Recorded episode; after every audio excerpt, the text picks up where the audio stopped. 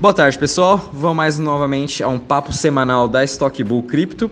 Dessa vez, nosso assunto dessa semana vai ser sobre uma das grandes narrativas para 2022, que é sobre Layer 2 do Ethereum.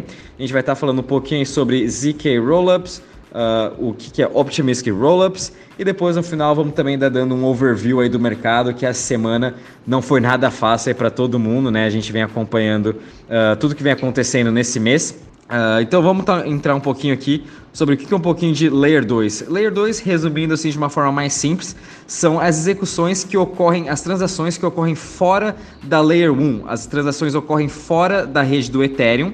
Eles depois que são executados tanto na rede do Matic, tanto na rede uh, do ZK Stark, uh, todas as transações são executadas fora dessa camada. Depois de executadas, juntam-se tudo, tudo em um bloco só e mandam novamente para o Ethereum estar tá validando e assim uh, tornar cada vez mais a sua rede eficiente, né? Então o Show e o Arthur também vão dar um pouquinho da opinião deles e o que, que eles estão achando de Layer 2. Bom, então pegando um, um pouco sobre o assunto da, do Ethereum, para quem não conhece, para quem é muito novo no grupo e ainda está assim começando nesse mundo de cripto, eu vou explicar rapidamente, de modo bem simples, o que, é a rede, a rede Ethereum. A rede Ethereum simplesmente são computadores e nós, em todo mundo, que combinam para fazer uma espécie de supercomputador ou rede, né? E dentro dessa rede é uma rede de blockchain que foi apresentado ao mundo na primeira vez quando o Bitcoin foi inventado. É, embora o próprio blockchain fosse um subproduto do Bitcoin, o Ethereum se expandiu muito com a usabilidade do blockchain. E a gente vê nas, nossas vidas diárias, né? Então, com Ethereum você pode criar smart contracts. Com smart contracts você pode criar os aplicativos descentralizados que hoje são conhecido, conhecidos como dApps, né? Então, a rede Ethereum é totalmente diferente do que a gente investe hoje no mundo de cripto, que é o ETH, que seria o Ether no caso, né? E por outros termos que eu acho que vocês deveriam também conhecer para quem está entrando nesse mundo são as questões de gas, né? Então, para você fazer uma transação dentro da rede da Ethereum, você é cobrado por uma, uma taxa que você precisa pagar. E essa taxa de transação é conhecida como gas. É, e também, se você ainda não sabia, as, preocupa as preocupações mais visíveis no Ethereum hoje é que elas estão lidando com uma dor de, de cabeça devido ao seu crescimento exponencial da sua blockchain nos últimos 3, 4 anos. Então, essa demanda vem causando muito problema de congestionamento, porque tem um poder computacional muito limitado. Então, vou dar um exemplo hoje que a gente vê, a questão da OpenSea, né, a plataforma de NFT. Se você for fazer uma compra ou uma transação, ela demora muito, ela é muito lenta, ela é muito cara. Então, para resolver esse problema, o Ethereum está tentando trabalhar nessa parte de atualização do Ethereum 2.0. Então, eles visam fazer essa questão de, de lentidão e de muito caro para uma coisa mais viável e muito mais rápido, que a gente vê nas outras plataformas que outros projetos estão criando. É, entrando nessa parte de Layer 2 e, e, e querendo dar um pouquinho mais de gás nisso que o Rafael falou, existem três, três soluções predominantes na Layer 2 hoje, que são as sidechains, as Optimistic Rollups e as ZK Rollups. Que nesse caso, a Ethereum, eu acho, na minha opinião, que vai ficar com a parte de ZK Rollups. É, não importa quanto grande seja essa computação, a, a, prova pode ser verificada muito rapidamente nessa cadeia.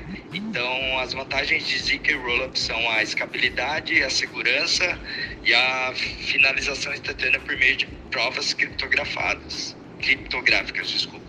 É, as soluções de L1 e L2 são diferentes da mesma, é, são lados diferentes da mesma moeda que torna blocos de blocos existentes mais eficientes, especialmente para acomodar o fluxo de novos usuários. Então, esse pessoal novo que está entrando no mercado. É, quer, é, quer seja sacrificante a estabilidade, a velocidade, a segurança e o custo, o vencedor que leva o prêmio é a inovação dentro dessa parte, que surge como um superproduto de competição para os usuários, né? Então, a batalha entre a primeira e a segunda camada simplesmente representa, no meu ponto de vista, um amadurecimento gradual do ecossistema e a probabilidade maior de escolha de opções, com menos atrito e melhor experiência geral para todos os usuários. Então, caso o Ethereum atrase essa parte da atualização 2.0, 2.0, é, na minha opinião também eles vão colocar muita pressão em cima deles, porque todas as outras chains que estão vindo para o mercado, que já estão consolidadas, vou dar exemplos hoje que o Rafael sempre fala, Luna, Avax, Solana, Phantom, Polygon, eles continuam crescendo e se expandindo com todo o seu ecossistema. Então, na parte de investidor, na minha opinião, eu colocaria uma porcentagem pequena em Ethereum e acompanharia essa parte da atualização. É, considerando o total value lock que ela tem hoje, né? Mas é isso, pessoal. Eu vou passar a minha palavra para o Arthur agora e ver o que, que ele acha de tudo isso. É, eu vou, eu vou focar um pouco mais aqui sobre a precificação do Ethereum. E a primeira coisa que a gente precisa entender é da onde o Ethereum traz a sua utilidade. O Ethereum, diferente do Bitcoin, ele traz a sua utilidade, como foi muito bem explicado pelo Choi, da sua capacidade de fazer contratos inteligentes. Ela é uma linguagem muito mais completa que consegue incluir DEX e outros diversos programas dentro da sua rede. Então, com isso, a gente pode entender que o Ethereum tem a sua utilidade, o seu preço em última instância, derivado da quantidade de transações que ocorrem em sua rede. Quando a gente olha para a rede dessa forma, e a gente entende também que esse problema dos gas fees muito altos estão dando nascimento a redes paralelas, que são os Layer 2, e essas Layer 2 elas têm a capacidade de processar muito mais rápido, as transações e com um custo muito menor, existe uma tendência, mesmo com a atualização do Ethereum, que os, in os investidores e pessoas se movam em direção aos Layer 2. E o que acontece? O Layer 2 ele vai agrupar muitas transações juntas e submeter uma única transação à rede Ethereum. O número de transações que um Layer 2 consegue agrupar é mais ou menos 80 mil. Aí varia dependendo do sistema, da rede, Polygon, enfim, Matic, né? Tem diversas, Arbitrum, que também funciona um pouco diferente.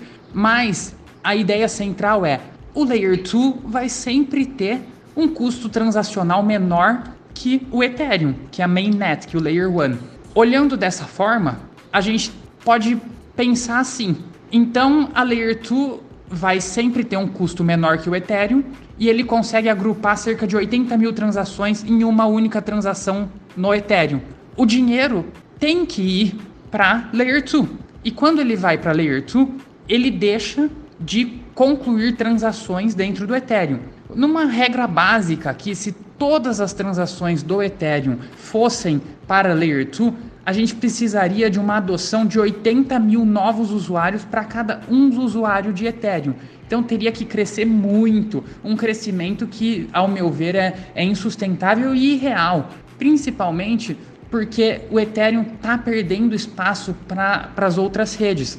A Solana, a Cardano, a Vax, Phantom, Luna são todas outras redes que estão ganhando espaço com essa incapacidade do Ethereum de lançar o Ethereum 2.0 e está sendo solucionado pela própria comunidade. Isso também vale reforçar que é a comunidade que está solucionando um problema que a própria rede ainda não conseguiu solucionar. Eles estão para fazer esse update faz meses e toda vez postergando e toda vez empurrando para frente e aparece um defeito. Já conseguiram parcialmente implementar ele com as queimas de Ethereum, isso inclusive vem sustentando o preço, mas eles a tendência é que se mova, mesmo com a implementação do Ethereum 2.0, se mova cada vez mais para os Layer 2. E daí o preço do Ethereum, a sua utilidade vai diminuir. Ele pode ter uma utilidade como uma, uma arquitetura, como o pai das outras layers 2. Por isso que eu acho que o Ethereum nunca vai acabar. Mas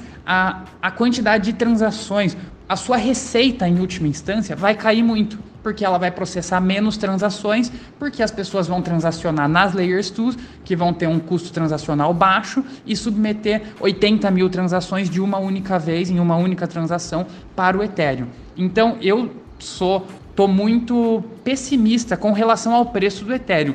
Não me entendam errado. eu não estou pessimista com relação à rede. A rede eu acho que vai sim prosperar. A comunidade está tomando como seu legado fazer com que a rede dê certo, mesmo que o, os criadores, o, o, Vitalik não faça isso, não consiga fazer o, o Ethereum 2.0 sair, a própria comunidade está solucionando esse problema. Mas quem paga a conta é o próprio Ethereum. E, e, não só a comunidade, né? Não sei se vocês lembram, em novembro ou dezembro, eu comentei com vocês sobre o problema que estava acontecendo no Ethereum por conta desses gas fees. E o Suzu, um dos grandes investidores né, da, do Ethereum, também ele é um dos maiores investidores da Avalanche, é, o fundo dele praticamente zerou a posição dele de Ethereum lá em novembro para dezembro. E eles voltaram a recomprar final de dezembro por conta que realmente tinha caído muito esse seu preço. E um dos motivos principais dele ter falado que estava zerando a posição dele foi por conta desses altos custos, né? E um bom ponto do Arthur foi ter falado essa parte da receita, foi que a gente está vendo diversos projetos que foram construídos no Ethereum inicialmente estão se movendo para o Matic, para Polygon, estão se movendo para Arbitrum, estão se movendo uh, ah, para Starkware, que é uma outra Layer 2. E o principal exemplo, eu acho, foi desse ano, foi da Uniswap V3, que foi lançado agora no Matic, e que eu comentei com vocês o quanto que eles estão é, ajudando os investidores a é, economizar de gas fees. Se eu não me engano, foi mais aí de 10 milhões de gas fees que já foi economizado somente em um mês, né? Em um mês, em 20 dias, né? E além, de mais, além do mais, está fazendo transações muito mais rápidas e a gente está vendo uma expansão maior agora. Quem sabe a gente tem também Decentraland, indo, que já está no, no Matic, tem SushiSwap em diversas redes de Layer 2 e cada vez mais a gente vai estar tá vendo grandes projetos do Ethereum migrando para essa Layer 2. Não é, é para economizar os gas fees, para ajudar os usuários e também para ganhar essa escalabilidade, porque tanto é, se esses projetos forem para forem qualquer outra Layer 2, vai estar tá também ajudando no crescimento do Ethereum. A gente vê, por exemplo, o Bitcoin. O Bitcoin também tem a sua Layer 2, que é o Lightning Network. E quem sabe no futuro, talvez, acredito eu também, que todas as Layer 1 vão ter que ter uma Layer 2. A Solana vai ter que ter uma Layer 2, porque a gente está vendo problemas de transações, não estão aguentando. É, a Vax provavelmente vai chegar também nesse, nesse capacity de, de transações, vai precisar de alguma Layer 2 para conseguir fazer transações muito mais rápidas. Uh, Phantom, acho que todas elas que estão crescendo, cresceram absurdo em questão de 1, 2, 3 meses, é, vão estar tá precisando de uma Layer 2 para estar tá conseguindo fazer todas essas transações mundialmente falando. Né? Se a gente pensar em, em escalabilidade, Pô, imagina aí mais de 300 milhões de pessoas fazendo transações, tweetando a cada um segundo. Então eles vão precisar sim de redes que vão sim ajudar. E a gente vive no multi-chain world. Então Ethereum não vai reinar. Ethereum vai ser sim o pai, também acho disso. Mas vai ter o Solana, vai ter a Vax, vai ter Phantom, vai ter outras Layer 1s que vão aí ter seus principais uh, características e o Ethereum realmente vai ser aí o pai de todos, vai ser onde vai ter a maior segurança. Os maiores investidores, que são os que entraram no começo, vão continuar no Ethereum, eles não vão sair porque eles confiam no projeto. É muito difícil você tirar alguém que confia demais no projeto para ir para um projeto novo, né? Que, putz, é, tem menos segurança, mas tem mais escalabilidade. Mas, pô, eu quero 100% de segurança, eu vou estar no Ethereum. E além disso, a, quem entrou no Ethereum, a gente tem que entender que os custos deles são denominados em Ethereum, não em dólares. Então, como ele entrou no Ethereum quando estava 100 dólares, então ele tem uma quantidade, um volume grande de Ethereum. Então 0.2 Ethereum, 0.1 Ethereum em dólares para quem está entrando hoje é muito. Mas para quem tem 100 mil Ethereums porque comprou o Ethereum a 5 dólares, 10 dólares, não é nada. E é, esse é o pensamento de uma pessoa que, que entrou no Ethereum cedo. Por isso, ainda mais a dificuldade de você tirar os investidores iniciais de um projeto como esse. E agora só e agora só para a gente falar também um pouquinho como pode estar investindo nessa, nessa Layer 2, né, que seria o principal, né, que todo mundo quer saber como a gente pode estar investindo.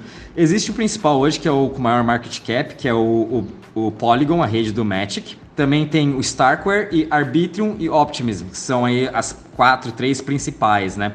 Uh, o Matic tem o seu, o seu token listado, hoje ele está sendo negociado a 1,76 com 13 bi de market cap. Porém, quem quiser uma exposição na Starkware Uh, você pode estar investindo em DYDX ou Immutable X, que são tokens diferentes. DYDX é uma, uma DEX descentralizada, né? Ele, o foco dele está agora em contratos futuros e o projeto é ser a principal DEX, a principal, nem DEX, é ser principal DEX barra uh, Centralized Exchange. do mundo. Eles querem ser a principal e tanto é que hoje ela está subindo em seus 4%, sendo um grande destaque. A Immutable X já é mais uma plataforma de NFT também da Starkware, uma ótima, uh, um ótimo investimento. E tem as pequenas, que são Boba Network, são é, Nami e ZK Swap são outros tipos de Layer 2 que a gente pode estar tá investindo que estão listadas em corretoras. É, agora a gente queria falar um pouco do, da nossa perspectiva e como investir nesse mercado conturbado, né? Que a gente está num momento muito difícil, que tá tudo caindo, o desespero tá correndo solto. É, inclusive a minha carteira mesmo caiu 20% hoje, mas é, eu, eu vou contar para vocês a minha estratégia de investimento. Eu, nesses últimos dias, eu venho é, escolhendo alguns projetos muito pequenos para investir, alguns microcaps, e esses projetos são muito voláteis. Então, o que eu tenho feito é, eu, eu vejo em qual layer 1 eles estão, porque todo projeto que, tá, que é um projeto secundário, você está dentro de uma Layer 1. Então você está sujeito à volatilidade da própria Layer 1, que seria um risco quase de mercado aí, e depois ao risco do próprio projeto. Então eu já invisto o dinheiro que eu tenho destinado a esse projeto na Layer 1 e troco pares. Então eu estou sempre olhando o valor do é, da OCT, digamos. Eu tô, OCT é dentro da Layer 1 NIR. Eu olho para quanto a OCT está valendo em NIR e não quanto elas estão valendo em dólares, porque para mim nesse momento é irrelevante. Eu tendo um olhar para frente, para o futuro, eu sei que eles vão subir. São projetos sólidos que vão andar para frente. Então eu quero maximizar a quantidade de OCT que eu consigo comprar com as minhas NIRs. Então eu não olho para o preço em dólares. E nesse momento, a quando cai, a moeda menor cai mais do que a layer 1. Então, é uma oportunidade de você transformar os seus NIRs, o seu Layer 1, em OCT, em é, projetos pequenos. E quando sobe, a moeda pequena sobe mais do que a Layer 1. Então, daí você pode reconverter para NIR, você vai ter uma quantidade maior. Shoei, você quer falar um pouco desse momento? Bom, é, pegando esse gap aí que o Arthur falou sobre a estratégia dele, é, eu vou contar também o que eu estou fazendo nessa queda do mercado. Na verdade, eu estou muito agradecido porque o mercado está caindo e eu vou poder fazer meu preço médio nas, nas moedas que eu acredito, com bons fundamentos, bons projetos, com MAP, desde que eles cubram também. É, outra estratégia que eu estou usando também seria a parte das stablecoins, de fazer a parte de staking, né? É, uma das minhas moedas preferidas hoje é, é a Luna, né? Terra Luna. E um modo que eu procuro de me defender me dolarizando é, fazendo a troca de USDT para UST e fazendo staking dentro do Anchor Protocol, que vai dar aproximadamente 20% ao ano em UST. Então, imaginem, galera, nós que somos brasileiros, a gente ganha em real, pô, vamos dolarizar o portfólio, para de comprar em real, vamos investir em dólar, porque nosso país, vocês sabem como funciona. A política atrapalha muito, a parte macroeconômica também influencia muito. E nós, ser um país muito emergente, com muitos problemas políticos, isso acaba afetando muito o nosso país. Então, se vocês dolarizarem o seu dinheiro, os seus investimentos em cripto, imaginem daqui 5, 10 anos que vai estar essa diferença de câmbio que a gente sofre muito hoje e que a inflação toma conta. Então, é mais ou menos isso que eu estou fazendo. Eu estou aproveitando, pegando os stakes que eu tenho, reaplicando o dinheiro, colocando pouco no mês lá, nos projetos que eu mais acredito. E é mais ou menos isso. Queria ouvir a opinião do Rafael agora. A minha também é parecido, tanto com o do Arthur e com o Choi, né? A gente está vendo esse mercado, tanto até para quem acompanha o mercado de ações, dá medo. É realmente, tipo, você olha assim, putz, caindo 10%, 20%. É, tá muito parecido com o que estava acontecendo lá em 2021, né? Quando teve lá a queda de maio. Bitcoin também perdendo resistências importantes é, sendo negociado aí abaixo, níveis que ninguém esperava chegar. Tinha gente até especulando que ia bater os seus 10 mil dólares, porém ele foi mais forte né, e, e conseguiu superar e voltar e renovar suas máximas. E acredito que vai acontecer a mesma coisa, tá, pessoal? É, a gente sabe que a gente está vendo as grandes instituições entrando e olhando para elas entrando agora, e a gente já está entrando já desde o ano passado, desde 2020, enfim, dependendo de quando as pessoas estão entrando, meu, a gente está muito na frente deles, né? Então, olhando para esse longo prazo, porque cripto tem que sim olhar num horizonte acima de 3 a 5 anos, a gente está muito cedo e estamos muito na frente das grandes instituições. A gente está vendo agora os grandes bancos, grandes family offices, grandes investment é, hedge funds entrando para investir agora. Então, é só a gente aguardar, ter essa paciência e, e, não ter medo, né? Esse é o principal. E fazer as estratégias, né? Que eu comento também com vocês. Estou fazendo a estratégia de UST lá no Anchor Protocol, ganhando 19,5% em dólar em UST. UST ainda está mantendo o seu PEG. Isso que, é, isso que é muito legal a gente está acompanhando. O UST está mantendo um para um com o dólar, mesmo com toda essa volatilidade ele está mantendo o PEG, o que é uma coisa muito importante, e com isso ele também vai queimando mais Luna, então Luna também é uma boa opção para a gente estar tá investindo. Sem falar que eu fiz também os stakes aí um pouco mais arriscados, meu perfil já é um pouquinho bem mais agressivo, né? É, eu estou fazendo uns liquid, é, LPs, né? Liquid Providers, rendendo aí seus 100, 200, até 300%, usando Phantom com o SDC, uh, Solana com o SDC também e até utilizando outras criptos da, do próprio ecossistema da Phantom, como Liquid Driver e Spirit Swap, para estar tá fazendo seus stakes e estar tá recebendo seus 100 a 150%. Então é um pouco mais arriscado, sim, mas é para o meu perfil de risco. Então cada um tem que saber sim o seu perfil de risco para estar tá fazendo seus stakings corretos, estar tá fazendo seus investimentos certos. Na Binance já tem aí seus stakings também de 9, 10, 15%, dependendo da cripto.